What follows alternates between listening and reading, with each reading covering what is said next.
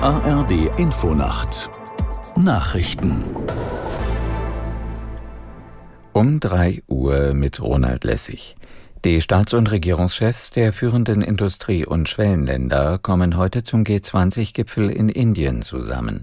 Ein schwieriges Thema neben dem Klimaschutz ist auch dort der Krieg in der Ukraine. Aus der Nachrichtenredaktion Simone Kienzle.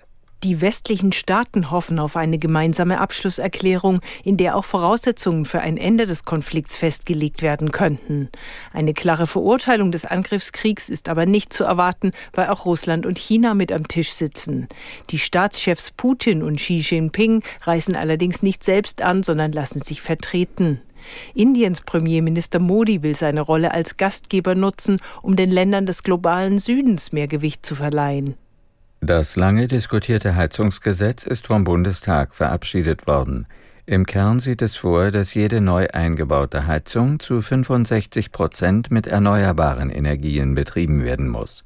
Das Gesetz soll Anfang 2024 in Kraft treten, gilt zunächst aber nur für Neubauten. Nach und nach wird die Vorgabe auch für Bestandsgebäude gelten. Das Gesetz ist ein Baustein zum Erreichen der Klimaziele. Auf einem Schulgelände in Lohr am Main in Bayern ist die Leiche eines Jugendlichen gefunden worden.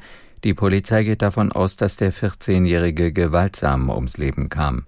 Aus Lohr Alisa Wienand. Polizeibeamte haben den 14-Jährigen in einer Grünanlage des Schulzentrums gefunden. Die Polizei sprach gestern Abend von Verletzungen am Oberkörper. Die Polizei hat noch am Abend einen Tatverdächtigen festgenommen, ebenfalls ein Jugendlicher aus der Region. Die Motive und Hintergründe der Tat sind noch völlig unklar. Was jedoch bekannt ist, ein anderer 14-Jähriger hat die Polizei über die Tat informiert und davon berichtet, dass ein Jugendlicher am Schulzentrum getötet worden sei. Ein Erdbeben hat am späten Abend Marokko erschüttert. Nach Angaben der US-Erdbebenwarte hatte es eine Stärke von 6,8. Das Epizentrum lag etwa 70 Kilometer entfernt von Marrakesch in einer Tiefe von gut 18 Kilometern.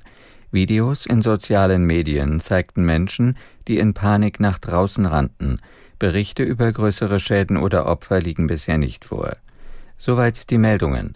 Das Wetter in Deutschland.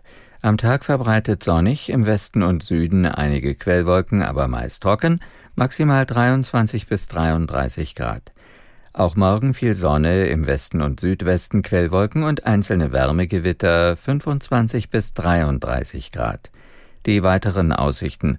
Am Montag und Dienstag im Osten freundlich und trocken, in der Westhälfte mehr Quellwolken, später Schauer und Gewitter möglich bei 21 bis 34 Grad. Das waren die Nachrichten.